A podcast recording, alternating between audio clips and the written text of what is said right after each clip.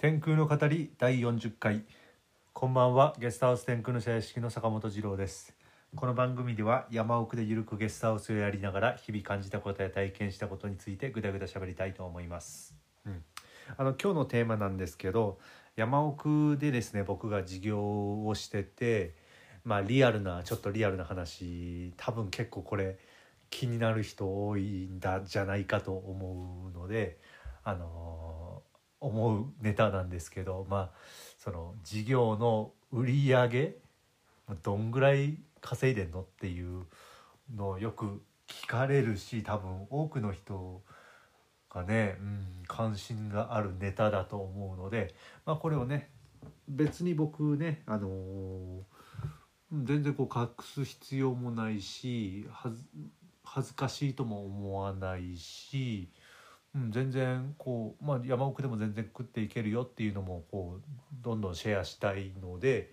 うん、これはまあ包み隠さずお話ししますっていうのが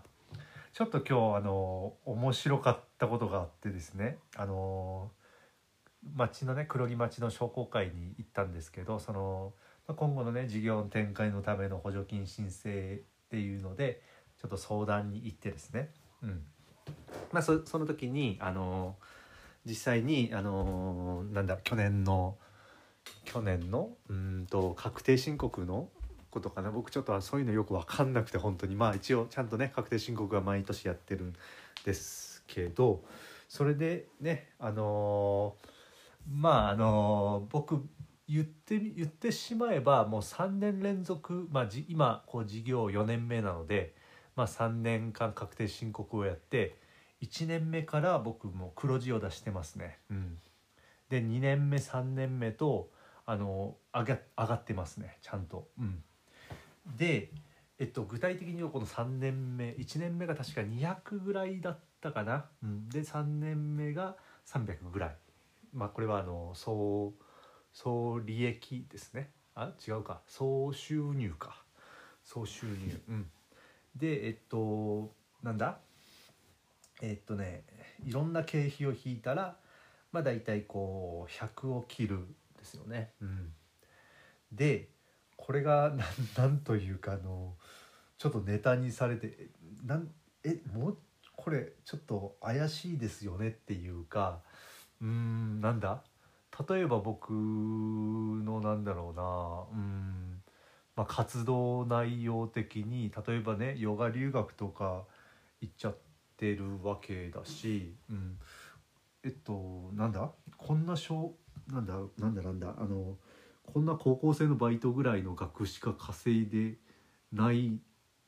ですか？みたいなことを聞かれるんですよ。まあ手元に残るのがそんぐらいっ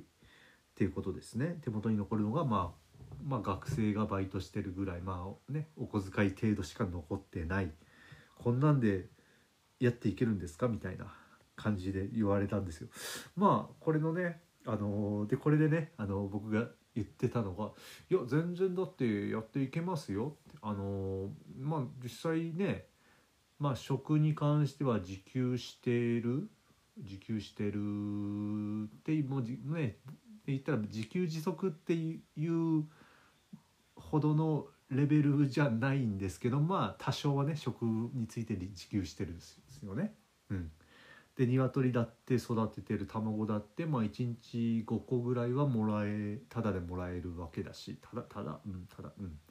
だしあのー家庭菜園ちょっとしたね。うん、で本当はそれもね あの売り上げとして計上しないといけないらしいですなんかどうやら家庭菜園で稼いだ額も本当はまあまあさすがにそれはちょっと、まあ、計算できないし無理。だからまあそれはいいそれはまあ しょうがないとは思うんですけど。でねうんとまあ実際のところねあの僕は結構豊かに生きれてると思います。まあうんなんだろうな。数字で言えばいろんな経費を引いたら高校生のバイトとそんな変わらんぐらい、まあ、高校生大学生のバイト、まあ、学生のバイトとあんま変わらんぐらいしか稼いでない。ですね。うん、でただあのまあ結構山奥の人たちのレベルってまあそんなもんちゃそんなもんなんですよね。うん。まあ、農家でや農家でまあ生計を立ててる方もやっぱ経費っていうのが飛ぶですよね。ただこの経費っていうのにはいろんなうんと活動も経費に入るじゃないですか。やっぱりこう事業のために誰かとご飯食べに行くとかうんまあまあ僕の場合はね他のゲストハウスに泊まるのだってまあ経費じゃないですかね言ったら。うんだしまあ旅行だってこれが研修旅行であれば経費だと言っていいと思うしあの言ったらね僕ヨガ留学なんかもこれも経費みたいな経費と思って、まあ、け上げてますね。うん、まあもうこれはななんでかっていうとあの実際に事業につながるお客さんに対してヨガレッスンとか僕やってるからですね。うん、まあでえっとですねうんとまあ僕の場合はね遊びが仕事、まあ、好きなことが仕事になっちゃってるわけなのでと例えばまあゲストハウスが好きでだしそもそもだからゲストハウス他のところに泊まりに行くのだって遊び僕にとって遊び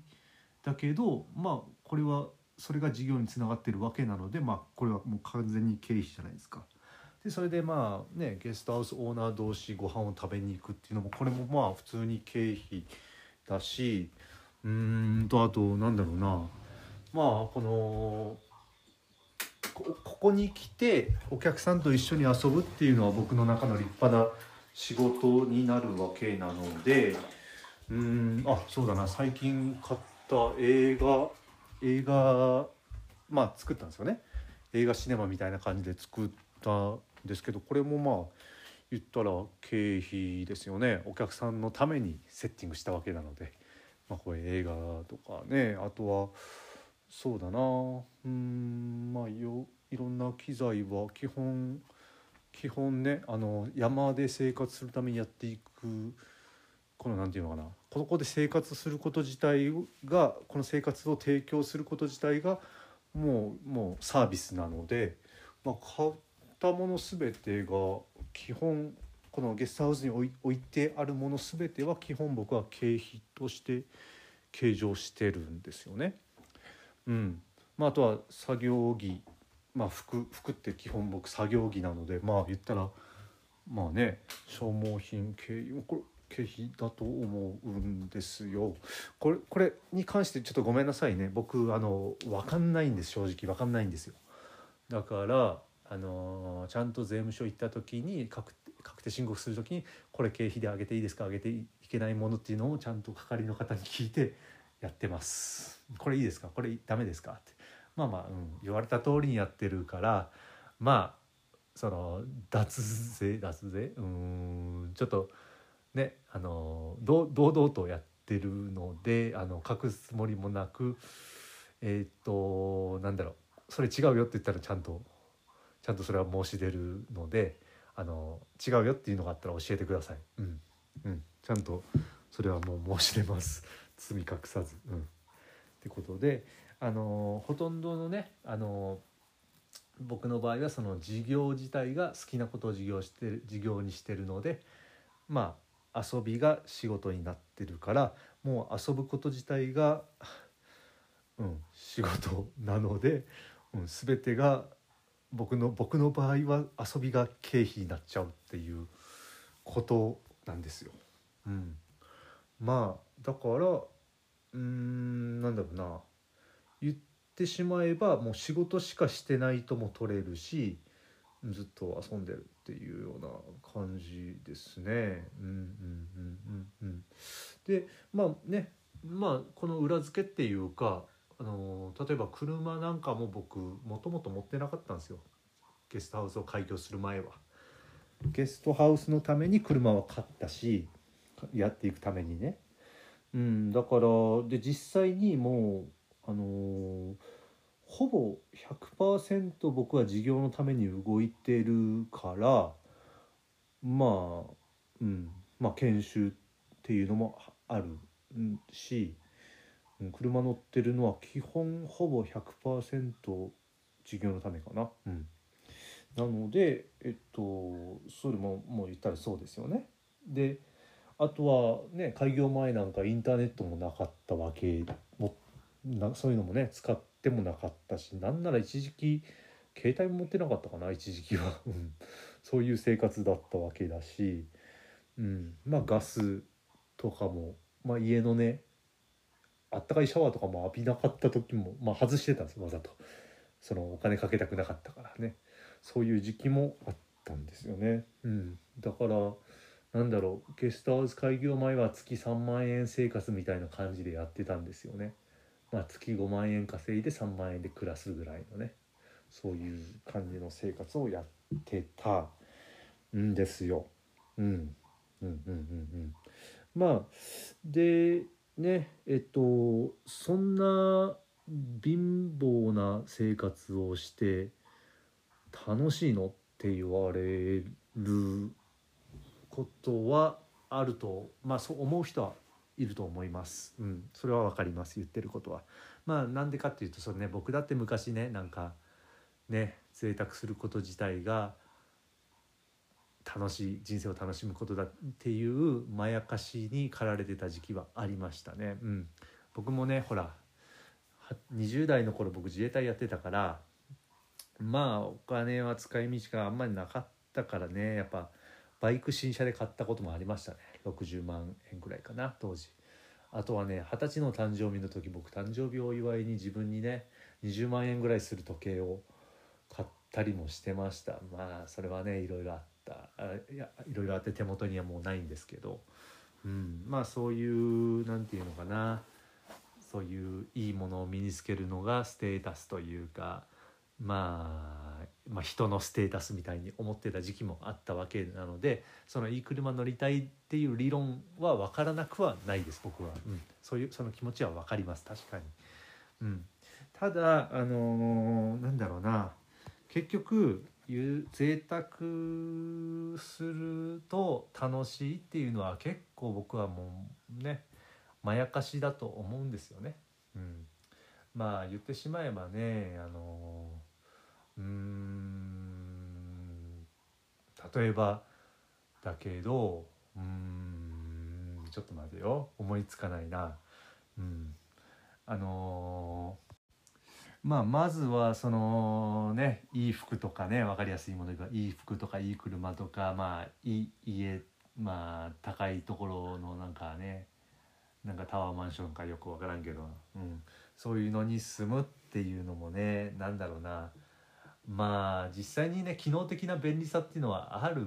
からそれは分からなくないけどその本当に機能的な便利さぐらいの価値、まあ、そのその高さそのコストがその機能の便利さを兼ねてるのかっていうのにも基本疑問を感じますよね。まあまあ服で言えばねはっきり言って言ったらねアウトドアのアウトドアウェアが一番優秀じゃないですか、何よりも機能で言えばね。うん、とかブーツブーツまあトレッキングブーツとかアウトドアウェアレインコートまあまあそういうのが一番、まあ、ダウンジャケットとかそういうのが一番優秀なのにうんまあブランド物とか、まあ、僕はもう全然興味ないからあれですけどそういうのを着着るとかあとはね、まあ、車だってそうですよね基本基本そんなに、まあ、快適さっていうのは確かある変わると思います。高い車の方が絶対上だとは思います。大体は。うん、だけどじゃあその何百万もする車と50万円で買う車がそのなんだか数百万円分の違いがあるのかっていう数百万円分ってそのねじゃあどんだけそれを稼ぐとしたらどんだけの労力がかかるんですかっていうそれに見合う分の違いがあるのかって言ったら僕はそうは思わないですよね。まあ基本はやっぱあれじゃないかな見栄ですよね。見栄だとかあとは、まあ、男だからこうしないといけないだとかあとは何歳30歳だからこうしないといけないとかそういう、ねまあ、見栄とかね世間体とかプライドとかそういうのを保つためのコストがあまりにも高すぎるじゃないかなと思うんですよね。うん、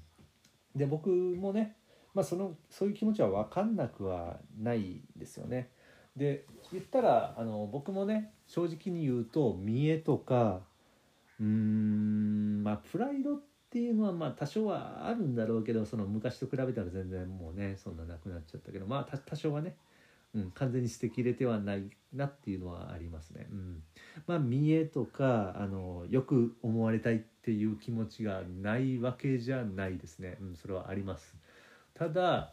あのそれはまああの高いものを身にまとうとか金銭的な見栄じゃなくてあなんかクールな生き方をしてるとかそういうふうに思われたいみたいなそういうそういうのはちょっとありますね。うんうん、まあだからそっちの方向で、うん、例えばだけど僕が一番かっこいいと思ってる人はあの世界一貧しい大統領のムヒカ大統領なので僕はあの人が一番かっこいいと思ってるからああいうふうになりたいなとも思うし、うんうん、だからね今日 今日もね僕は言ったらねそう今日商工会に行った時もその時の服なんかねじパン下のパンツ、まあ、ジーパンはもらい物でまあもらい物というか捨てられてたものですよね。それを何年か前にどっかで拾ってきたものとかあと靴もねもらい物だな。誰かのお下がり。靴も誰かのお下がりだしあのうんあのカバンもそうだ。カバンもお下がりだ。うん、で T シャツはねえっとニュージーランドで買った。2014年にニュージー、まあ、6年前にニュージーランドに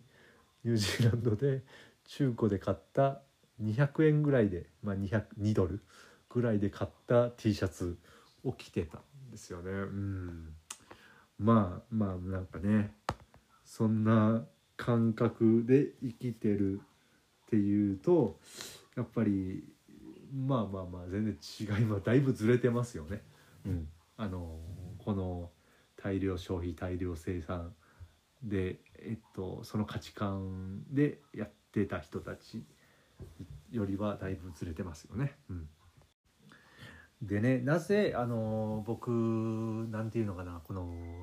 贅沢に興味がないかっていうとですねまあこれね僕の実体験からなんですよね。うんとまあそんなにねうんあそうだそうだそう先ほど言ったあの二十歳の時に20万の時計を僕持ってたんですけど別にそれ持ってて結局ね幸せだったかって言ったらそうでもない 全然そうでもないんですよね。うんうん、っていうあだしあと、うん、昔はねいい服着てた着てたんですよね20代前半自衛隊だった時ね。うん、じゃあその時幸せだったかって言ったら全然そうでもなくて今のねあのー、数百円で中古ショップで買った服着てる今の方が圧倒的に幸せなんですよね。うん、まあ贅沢には基本あのキリがないっていうのも分かってます。うん、まあもっともっとっていうのが大体ねなるんですよね。まあなんでかっていうと基本贅沢はなれるあのなれるんですよね。うん、美味しいものを毎日食べてる人ってもっと美味しいもの食べたいじゃないですか。毎日なんだろうな、うん、じゃあもし仮にまあお金持ちになって毎日1万円の外食ができるようになりましたとなるとそれじゃなくて今度はね10万円の外食をしたくなるじゃないですかきっと。うん、っていうのもあるですよね。うん、であのー、もう一個言えばあの苦労してね見た景色の方がいいっていうのも知ってますね。お金をかけて例えばうんそこタクシー乗ってお金をかけて、えーと、山に登って景色を見るっていうのと自分の足で登ってそのタクシー代をケチって、まあ、ケチってって言わなくていいや。自分の足で山に登って見る景色これどっちに価値があるかって言ったらもう明らかに僕後者っていうのこれ知ってるんですよ。自分の経験です、まあ、タクシーとかそういうことはしたことがないけどね。まあ車とかね便利なもの便利なものでえっと得たものよりも自分で苦労して得たもの自分の手でつくまあ自分の足ででまあそれで得たものの方がまあ価値っていうのがねうん、大きいっていうのは経験から知ってるっていうのですことですね。うん、まああのあとはうんこれもまた自分の体験からなんだけど、あの僕親戚の集まりがあんまりこう好きじゃなくてなんかねうんあんまりね、まあ、なんか楽しくないんですよね本当に。ただそのなんかね5,000円集めて1人当たりですねそれでなんか親戚の集まりがある時はそれでまあ盛大になんかやるんですよ。まあ普段僕が食べれないものが出てくるんですよねテーブルの上にたくさん贅沢な美味しいご飯がねじゃあそれとあの、天空の茶屋敷に集う仲間たちで、まあ、数百円出し合って食べるご飯どっちが美味しいかって言われたらもうこれもねそうなんですよ。後者なんですよね。何どんなどんな美味しいものを食べるかっていうよりも誰と食べるかっていう方が重要ってことかな。うん、であともう一個ねえっとそそそれ言えばあのお腹が先ほど言った苦労した方が感動がでかいっていうのもあるしあの毎日お腹が満たされてる美味しいもの食えてお腹が満たされてる状態よりもお腹減って食べる方が美味しく感じれるっていうのもありますね。うん、そういうのもある。であとはねそのね三大欲求である、まあ、食欲はさっき喋ったけど、まあ、睡眠欲性欲、まあ、睡眠欲は、まあ、まあまあ、うん、ちょっと説明しようがないからいいや。うんで、えっとまあ、性欲に関してですね、うんまあ、ちょっとごめんなさいね女性のリスナーがいましたらごめんなさいねえっとまあねもう本当に大金持ちだったらまあ男男がね大金持ちやったらまあ毎毎晩というか、まあ、女特会引っかいできますよね。うん、まあ間違いなくできますよね。ただそれこそがね最もまあ虚しいって思いますね。うん、まあちょっと遊べばいいと思うんですけどちょっと遊んでその虚しさに気づけばまあそれはそれでいいと思うんですけどまあ僕のね隣のおじいちゃんおばあちゃんなんかねあのお見合い結婚で一番最初のパートナーなんですよね生まれて初めてのねすごい幸せそうなんですよ。うんまあ、そういう人たちも、まあ、見てるからなんですよね。それは何て言うのかなまあお金で特会引っかいする方が多分刹那的には多分楽しいと思います、うん、きっと。きっとね。ただそれをなんか10年30年とか20年30年とか長い目で見たらそれはまあ結構そんなことをずっとやってるのは虚しいと思うしその一人の人を大切に思えるチャンスっていうのがそれだけ、うん、なくなっていくと、うん、僕は考えてますね。うん。まあ、だからそれにも必要がない、うんまあ、性欲というか幸せを満たすのにもお金は必要じゃないと思ってるんですよ。うん、うんうんうんうん。まあ以上のことからうんそうだな。貧乏というかお金をかけない生活をしてる方が、まあ、幸せに感じてるハードルが低い。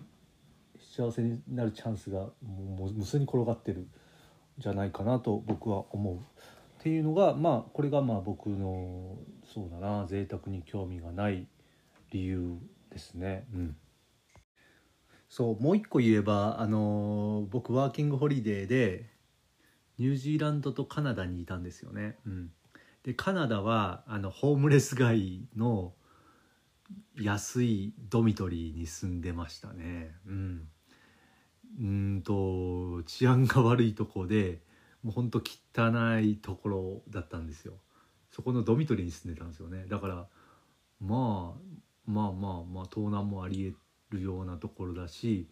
うん入ったらもうドラッグの匂いがもうプンプンするようなところだったかな夜中から喧嘩が始まったりとか酒飲んで暴れる人もいたりとか、まあ、ドラッグやってラリってる人もいたようなところに僕住んでたんですよね。まあスラム街の一角ですね、まあ、スラム街って言ってもカナダだから安全っちゃ安全なんですけどね。うん。まあそういう経験もしたし逆にニュージーランドでは僕あの小高い丘の上のお城みたいなゲストハウスで働いてたんですよね。うん。まあ、それはどっちがいいかって言ったら間違いなくどっちに住みたいかって言われたらもうそのニュージーランドの小高いまあまあゲストハウスお城みたいなゲストハウスに住みたいですよね。まあ、もちろんそうなんですよ。最初はうんめちゃくちゃ良かったです。あのそのお城にお城みたいなところに住めてめちゃくちゃ毎日優雅にねコーヒー飲んでいい景色を見てあの広々とね広々とある家でゆっくりソファーに座ってすごく良かったです。まあそれもね、うん、でもねそれもねまあどんくらいかな2週間ぐらいすれば忘れちゃうんですよね。2週間？うん2週間かなうんまあ2週間でいいや。うんぐらいすれば結局結局慣れちゃうっていうのがあるんですよね。うん、贅沢も慣れちゃうしあの貧乏なのも慣れちゃうんですよ。そうなったらまあ結局同じ感じ方はあんま変わんないっていう感じなのをこれは実体験から経験しましたね。うんうんうんうんうん。まあつまりですね、うん、話をもう最初に戻すと、まあ、山奥でゲストハウスやってて一体どんぐらいまあ生活はどんぐらい余裕があるのかどんぐらい稼いでるのかって言われるとまあ確かにね数字で言えば少ないですね。どうまあそれは何と比べて少ないかって言うんだけど一般的なまあなんかこう社会人っていうのかな、うん、と比べたら少ない、うん、同業者同業者とか同年代で比べても、うん、少ないですね。まあ、しかし、うん、そのそれ自体はあのーこうやって限界集落というか山奥でやってる人たちの中では決して少ない方ではない。うん、でそれがね、あのーそれを好きなことで僕は稼いでるっていうことですね。まあ、好きなことが仕事になってるから、まあ、コスト本来ねあのコストとしてかかる、まあ、ことが全て僕の中では遊びだし、うん、接客とかもね僕の中で全て遊びだからですね。うん、接客、まあ、掃除もね接客もねお客さんのためにこうなんかちょっとやってあげたいっていうのも全て遊びだしまあそれが実際はほとんどが経費になるその遊びほとんどが経費になるっていう感じですね。であとはあの自宅が事業所だからまあそのその事業所に僕は住んでるわけなので、まあ、管理人としてね。うん、なので、まあ、僕の家賃っていうのは基本ゼロだし僕の生活費っていうのもほとんどゼロなんですよね。食費だってもうほとんど言ったらゼロみたいなもんですよね。自分でちょっと自給してるしあとお客さんがいろいろ置いていくし。うん。まあもっと言えばね3年連続あの今3年今4年目か。3年連続確定申告を出す言ってみしまえばあの黒ですね。黒字ですね全部。しかもね毎年あの上昇してます。ちゃんと、うん、上がってます毎年。うん、で今年はコロナの影響がものすごくあるけれども、まあ、国からとかねいろんな国とか県とか市からの補助があるから逆にね収益上がっちゃうんですよね今年言ったら、うん、まあそういう、うん、パターンもあるんですよ。うん、でまあもっとあれともっと言えば、あのー、1年目2年目3年目も僕本当1年のうちの4ヶ月ぐらいは基本海外にいました。うんまあそれも言ったら広報活動の一環っちゃ一環だしね、うんまあ、活動の一環ですね。うん、でまあそういうね自分の好きなこともしながら、あのやってること自体が、まあ、地域に貢献してるっていう部分もありますね。うんまあ、実際地域の人が喜んでくれるっていうのもあるし移住者が増えてるっていうのがあるから、うん、そういうのもあるし、まあ、あの空き家の有効活用だとかまあ、限界集落とか、まあ、そういう村づくりだとかそういうのの活性化的な社会の課題っていうのにもまあ何らかの形で貢献してるっていうことですね。うん、そんな感じでまあね楽しくというか、うん、楽しく豊かに、うん、まあそのねまあ、まあ、幸福度高くって言っていいのかな。うん、生きておりますという感じですね。うん、はいという感じでした。まああのまあ今日のテーマはな、うん、まあ事業について事業売上についてなのでまあ今日はこのぐらい まあ喋った通りですねうん